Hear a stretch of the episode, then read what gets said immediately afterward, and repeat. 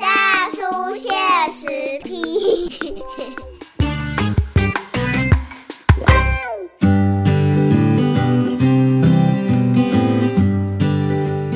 欢迎大家来波特联播帮 FM 九九点一大千电台，把老去政治，出比公正挺好啊！这里时段来嘎咱大叔现实 P 的时间啊！哦，这里摆大叔现实 P，，哎，我有我本人文主大叔单单独的哈，今天没有特别来宾哦，没有特别来宾，但是我们要来单独来跟大家来谈这个什么，这个美国大选的开票的这个战况很非常激烈的哦，美国大选这次真的是。呃，真的是争议非常的多哦。从选前到选中哈，选举当中哈，到现在鹿死谁手哈，这个都还有待进一步的来观察。为什么？因为现在要进入一系列的法律战哈。不过我们今天这这段这个礼拜哈，大叔现实 P P 来打开攻这个美国大选，修身爱来攻下面看了物件嘞。我们今天哈，其实也要来跟大家好好聊美国大选，也是进一步哈，让我们听众朋友来了解，哎，美国的选举制度跟台湾不太一样哈。那台湾那个一人一票嘛哈，美国选制因这个大选哈，我觉得选举人团的制度哈加特别好，所以带那边来改来介绍。另外，那么来观察，好观察下面呢，哎，美国这个我们都知道两大党两党制哈。啊，共和党跟民主党，这个共和党、民主党当然大家知道，可是这个其实美国这次还有国会选举哦，哈，国会选举跟总统之选举之间哦，他们如何会来相互影响？那未来可能会有的一些状况哦，我们待会来解释一下啊，还有包含接下来美国大选可能有的发展，会不会造成美国的宪政危机？因为今晚哈，呃，川普哦要开始打这个法律战了，好。那打法律战，那这些法律战的问题哈，接下来的一些后续的发展，我们来看看对美国宪政会不会这个民主老牌国家会不会造成一个很大的危机？最后我们再来看一下哈，呃，新任的总统哈，不管未来是这个拜登还是川普啊，他们呃新任总统对于台湾、美国、中国之间的一个影响，台美中三方关关系的影响，还有甚至对整个世界局势哈。我相信都会对产生非常大的这个影响然后咱爱来了解跨马哈。那首先哈，咱先来看下这个美国的选举制度啦。听说美利亚是咱因为咱台湾人嘛，拢就习惯投票啊。啊，伫投票的时阵，我们就是一人一票嘛哈。比如说我们今年二零二零一月才大选过。那大选的时候，其实也有选，我们就是每个人都去投，不管你住哪，就是台湾台湾，你去你的户籍地哈，我们还要再回到自己回回到自己的户籍地哦，我们没有什么通讯投票哦，哦，没有这个不在籍投票哦，哦，你还要回到自己的户籍地，所以台湾那个时候不是大家都讲说青年返乡哦，拜托大家要回到自己的故乡投下那神圣的一票哦，因为你现在不不投这个一票，你就。就是放弃了你自己的自己的权利的嘛，吼，所以那我们一月的时候就很鼓励大家要投票嘛，吼，台湾也是鼓励大家投票，但是要回到自己的故乡投。但美国的选总统模拟还很简单哦，一起用选举人团的制度啦，选举人团的制度是安怎安怎算的吼？这个问题吼，咱得爱好好来了解这选举人团是下面款的单位的啊？因为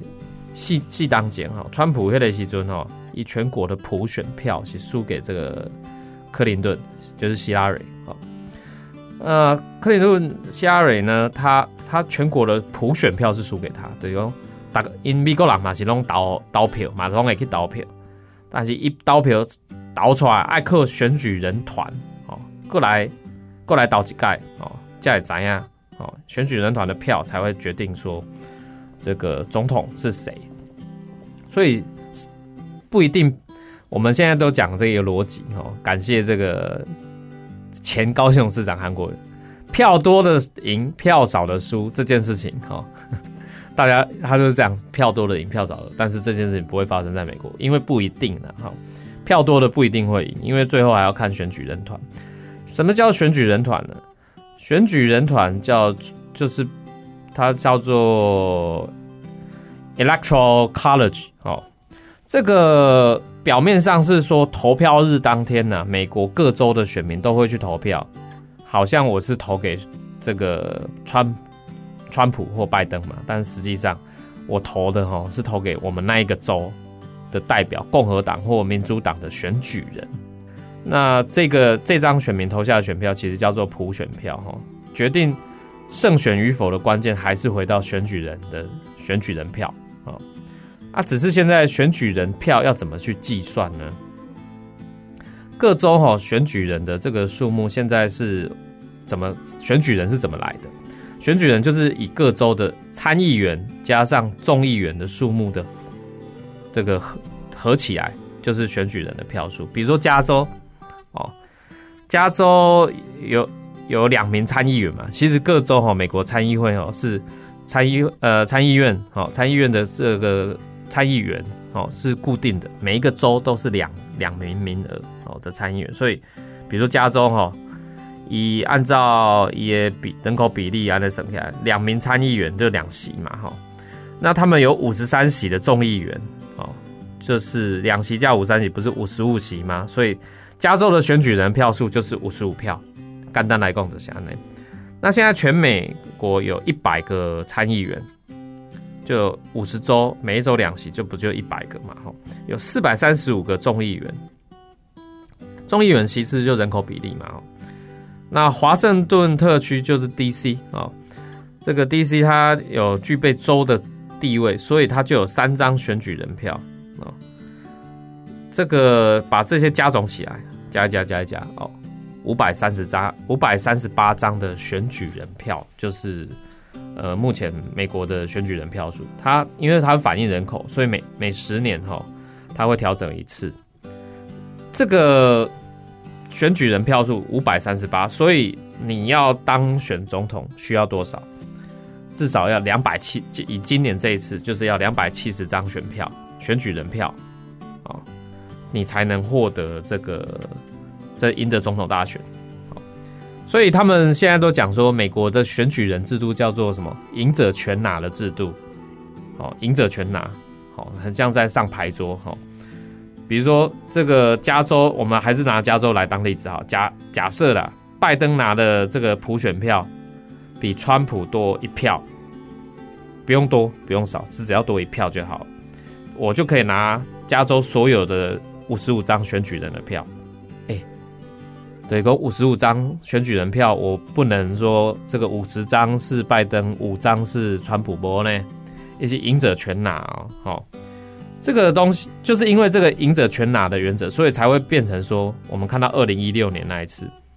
希拉蕊，哈，克林顿希拉蕊呢，这个希拉蕊克林顿，好，他全国的普选票，这个赢了川普大概将近三百万票，很多，可是他没有当选。为什么？因为川普拿到三百零六张选举人票，所以如果在美国的选举策略里面，哈，伊德是呃，电力工一被可以提关键的选举人票，伊德会吹摇摆州，因为可能因本地各地各自支持阵营的州，哈，他就可以拿到，他就要去这样去算，哈，那所以他是重点，就去找这个他们的放的选举重点都会放在这个摇摆州，哦。所以比较摇摆州不确定。那因为现在我刚刚讲的这个赢者全拿，赢者全拿其实有一个例外的原则，例外的是有两个州啦，没有用赢者全拿，就是 Nebraska 哦，这个这个州，还有缅因州哦，他们各是五张票跟四张选举人票，他们的得票计算是用参议员、众议员选区来算的哈，所以他们就不是赢者全拿。上，比如说上一次缅因州有四票嘛，四张选举人，希拉里他拿三票，川普拿一票，哦，就是我刚刚讲啊啊叫分的啊呢，叫伊比例来分，哦，啊不是啊，赶紧这跟他两个州呢，哈，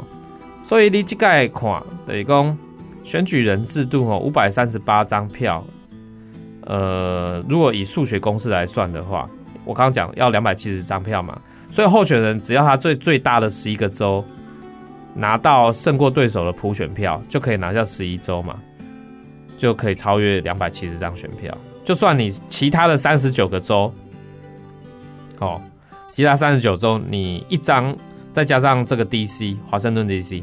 你就算一张选举人票都没有拿，你照样可以当选，这就是赢者全拿的原则然后啊，所以基本上的关键摇摆州的这样的是变线工，呃，对候选人来讲是非常重要的。天就是扣除了铁票州啦，哈，铁票区哈。那你这个摇摆州呢？比如说，我们说民主党是蓝的，那共和党是红的。他们美国是红跟蓝哦，台湾是蓝跟绿。美国是红跟蓝哈。呃，如果在深蓝的地方，比如说加州、纽约，好，这些都是民主党的铁票区哦，共和党就不会赢哦。所以像这个现在，因为两党选情很接近，民调都在误差范围内哦，包含了有几个州。当时就是被视啊，这一次就被视为呃关键的摇摆州，比如佛罗里达、宾州、吼 Ohio、Michigan、Georgia、吼 North Carolina、Arizona、Wisconsin、Iowa 哦，这九九个州哦哦，就是所谓的关键的这个摇摆州。那比如说最关键的是哪一州？佛罗里达，因为佛罗里达在美国是第三大州，所以它有拥有二十九张的选举人票。那这次是谁拿下来？Trump 哦，呃，川普拿下来这个佛罗里达啊，这个就是基本上就是美国选举人制度就会这就是这种比较呃，我们台湾人比较不熟悉的模式啊。那可是现在是不是开完票以后就可以宣布正式当选了呢？也不一定啊，因为法定程序来讲，其实还有一个程序，就是选举人他们今年要在十二月十五号的时候呢。他们要去聚集在各州的首府，啊，投下代表自己政党的那一张票，投完以后，把票轨密封，再送到华盛顿特区 D.C. 这边来。哈，要在隔年的一月，也就是明年是二零二一年的一月，现在表定是说一月六号了。国会开议的时候，这些选举人票就是在参众两院的联席会议上，由参议院议长一张张唱票，好。直到一其中一名候选人达到选举人票过半的时候，才会由官方正式宣布当选。好，那当选人会在一月二十号就职，成为新任美国总统。所以不是说开完票就知，呃，就是正式当选。开完票可能就知道说是谁可能是下一届的美国总统。可是他还是有一个严谨的程序，你要在十二月十五号，哦，今年十二月十五号还要选举人在投票。啊，选举人这个制度。是从美国一七八七年制宪的时候就制定的，哦，所以黑雷奇尊的制定了这个，一直延续到现在，这是他们美国传统上很重要的一个呃选举制度哈，跟世界各国哈都不太一样的，呃，可是也因为这个选举制度现在起了纷争了哈，我刚刚讲说会有法律战的问题嘛哈，法律战包含像是呃这一次呃密西根州。宾州、乔治亚、威斯康星、内华达哦，都有相关的诉讼就会产生。Trump 的阵营哈就开始要提告，要求比如说这几个州要停止计票哦，比如说密西根要停止计票，因为呃他们没没有那个观察到不在籍投票的开票过程的适当管道啊，就是所谓通讯投票哦，所以这个这几个州啊，其实。现在就是有出出现这样的问题了。那当然，在选前可能你讲台湾两条选举的时候，大概拢讲选前出澳波啊，美国刚公布了不？其实美国的呃选前，咱美中公布奥波嘛是有哈，不管是各个两大党的阵营，或者是说咱经济段这帮忙啊盖小鬼，这个外国势力的介入，这次其实像包含是呃中国、伊朗。俄罗斯都有严重的在，比如说透过资讯战的方式来介入美国选举哈，这个就美国美国 FBI 都有在做调查当中。那甚至哈，还比如说像最近那个选前啊，他们美国啊，就是大概大选投票日有一千万的选民接到一个神秘语音电话跟手机简讯，要他们待在家里，哎，不要出来投哎哦，那这个这个等于说是。可能是不知道什么样势力在介入选举，哦，所以现在 FBI 也紧急在做调查。这些我觉得我们可以看到，说不管是像美国这样的老牌国家，或者像台湾这样一个新兴的民主的国家，哈，呃，民主制度其实呃都很脆弱，我们要去守护那个民主的话，其实真的要很用心呐。那个制度要建立起来不容易。美国，我刚刚讲他他开国以后建立的这个所谓的选举人制度，到现在一直可以使用。好，使用过程有没有问题？有。可是这个有有了问题，有没有办法再靠其他的民主制度再去解决？现在就是对美国最大的挑战。那对台湾来讲，我们当然也要好好来观察美国这样的一个国家，民主大国，他们在这一次的大选里面，是不是有产生什么样的一个危机呢？我们下一段节目待会继续来谈。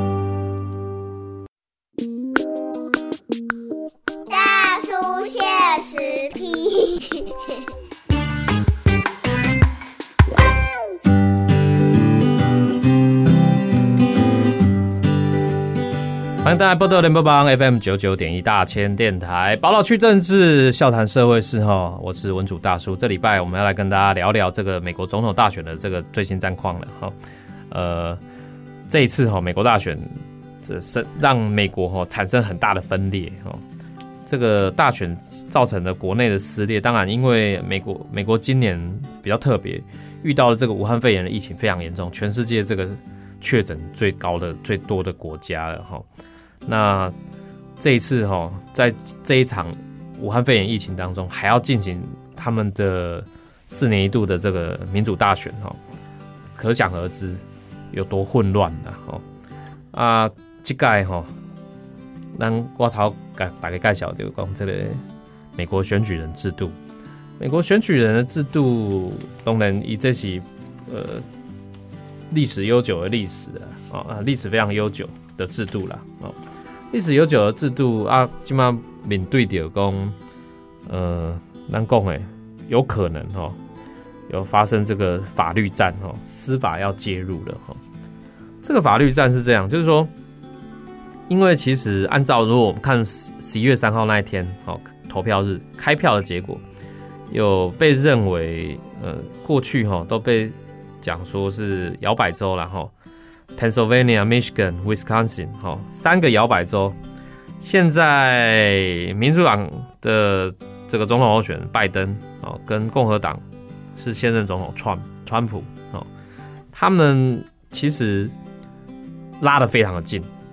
亚公拉的很开，那那就是没有问题的。可是，在完全没有计票完，可能完成大概完成的计票，可能都在八成到九成多，的这个距离之间，所以它都还会有一些误差范围发生。那两个人又拉得很近，所以这样子就是完全的不确定性就很高了哈。可是现在呃，我们看到说美国有一个叫做通讯投票，就邮寄选票。好，邮寄选票这个事情呢，现在被川普这一方哈认为是有弊端的哦，要诉诸司法来介入调查。司法要介入，呃，为什么会有造成很大的一个危机呢？因为哈，这个现在其实等于说在否定了整个选举制度的正当性了啊。像比如说这英国的《金融时报》哦，就有讲说，如果最后拜登哈胜选的话，他要承接的是一个极度分裂、难以治理的国家。为什么？因为我头要马格大介绍他的选举人制度来对。包含参议院跟众议院哦，参议院现在哦，美国联邦参议院是共和党在主导哦，所以即便拜登当总统的话，这个川川普哦，这个这个势力哦，依旧会去主宰未来的共和党，那可能就会现现在在这个国会之间会对呃民主党执政的这个拜登总统哦。会产生一定的影响，哦，一定的前置，哦，这是选后有可能的情况。另外，这类社会对立的状况美国呢，现在因为两大党的这个发展，哈，其实越来越恶劣，好，那奶油公说走向极端化的两党制，好，啊，民粹主义兴起，所以基本上变变工哈，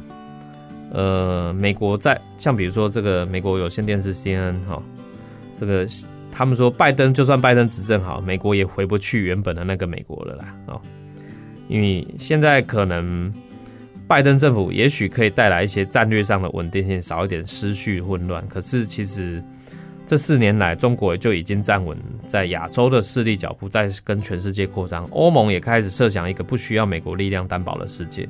所以拜登政府在未来决策上要更稳定，但是你不要期待说美国可以在一个分裂的世界居于全球主宰的地位。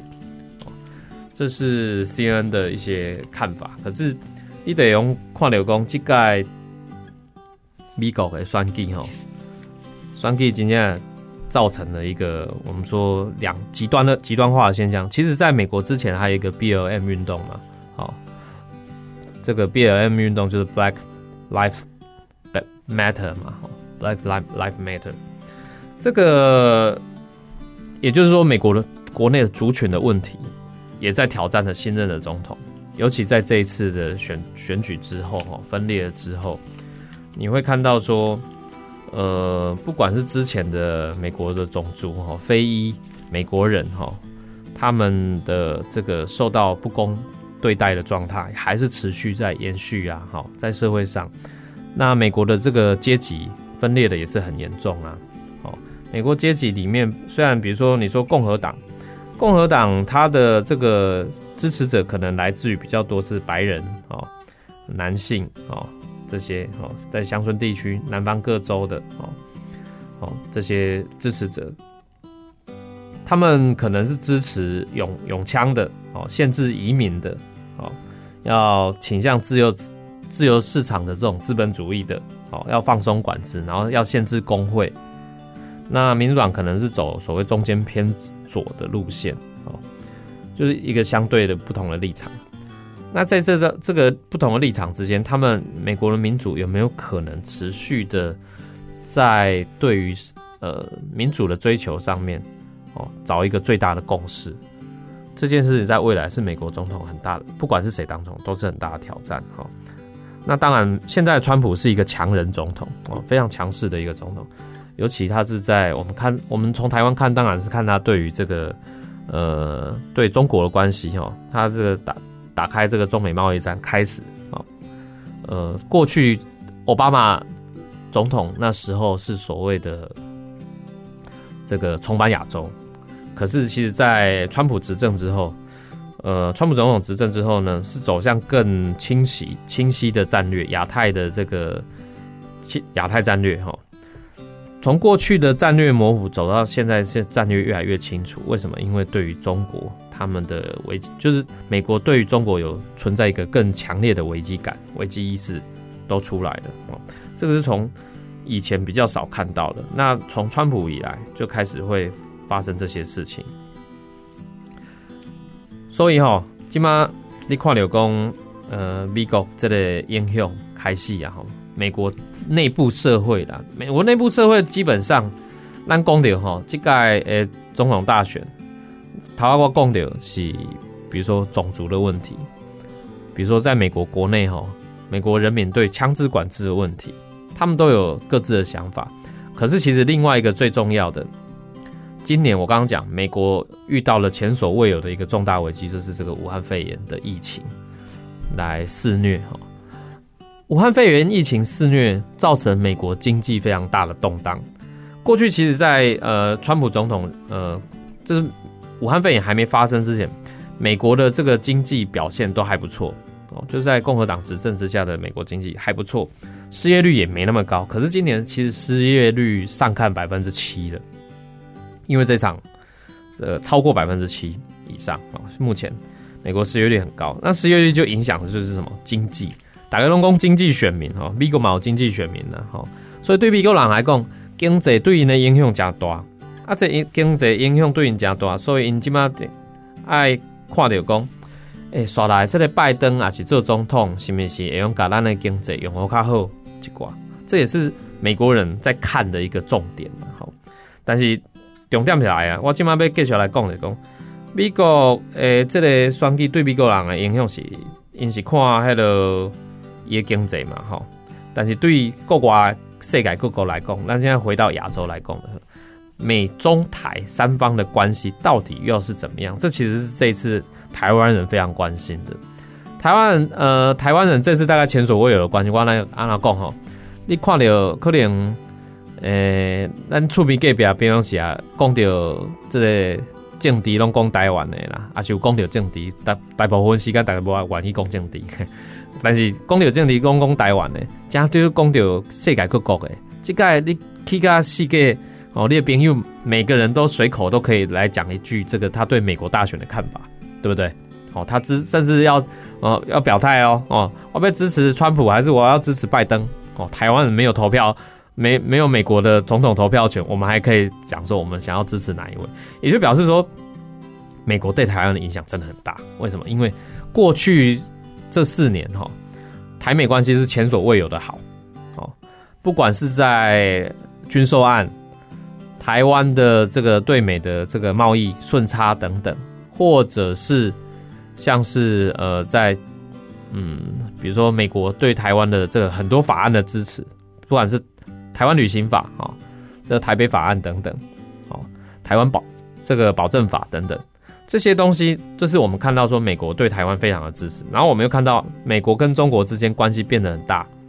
的一个影响，就是这个美中贸易战。二零一八以后，这个美中贸易战哦，让这个重心好像忽然说，哎。美国放很多重心到台湾来，所以我们也很担心说，哎，这个美国的政治如果有什么变化，会不会也影响到台湾呢？所以比台湾人这个前所未有的关心，那甚至大家都在讲说，政府是不是选边站的问题？啊，政府有没有选边站呢？我想，不管你看蔡英文总统也好，好看外交部长吴钊燮，好，或者是说我们的驻美的大使，呃，这个肖美琴大使。他们的所有发言都非常一致，我们可以看到说，台湾并没有押宝任何一方的候选人啊，其实事实上是这样。